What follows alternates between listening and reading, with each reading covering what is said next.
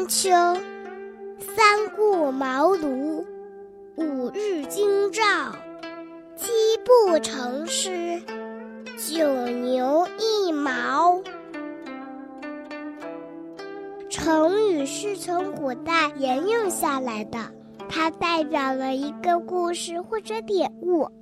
我们一起来听萤火虫姐姐讲成语故事吧。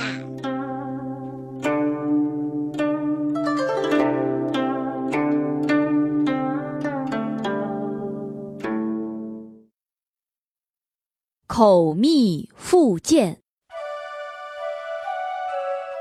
李林甫是唐玄宗的宰相，他做事阴险狠毒，不但不能宫中体国，好好为国家办事，反而一味的迎合玄宗，并且不择手段的勾结玄宗亲信的宦官和妃子，因此很得玄宗的宠信。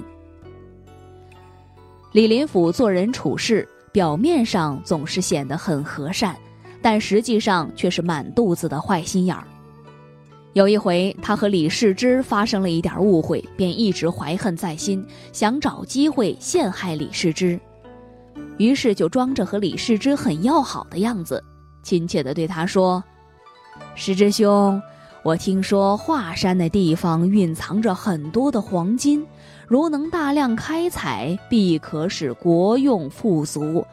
我很忙，您如果有机会禀告皇上，岂不是很好？”李世之是个性情正直、豪爽的人，信以为真，就向皇帝报告华山产金的事儿。玄宗听了很高兴，赶紧找李林甫来商量如何开采金矿。而李林甫却说：“这件事儿我早就知道了，但因为华山是灵秀之地，也是帝王锐气集中的地方。”如果在那里开采黄金的话，恐怕会对陛下不利，所以我考虑了很久，都没敢向您禀告。玄宗听了大为感动，觉得李林甫忠君爱国，就对他更加信任；而对李世之却大为不满，并且渐渐疏远。李林甫时常对人施用各种阴险的诡计。上过他的当的人太多了，渐渐的，大家也就看穿了他伪善的面目，都暗地里批评他口有蜜，腹有剑，意思是说他嘴里甜言蜜语的，心中却暗藏利剑，随时准备害人。凡是嘴里甜言蜜语讲得十分动听，但心里却不怀好意，存心害人的人，我们便说他口蜜腹剑，语出《资治通鉴》。其中说道：“是谓李林甫口有蜜，腹有剑。”我们说防人之心不可无，害人之心不可有。我们平日里待人处事要坦诚以对，不可以表里不一。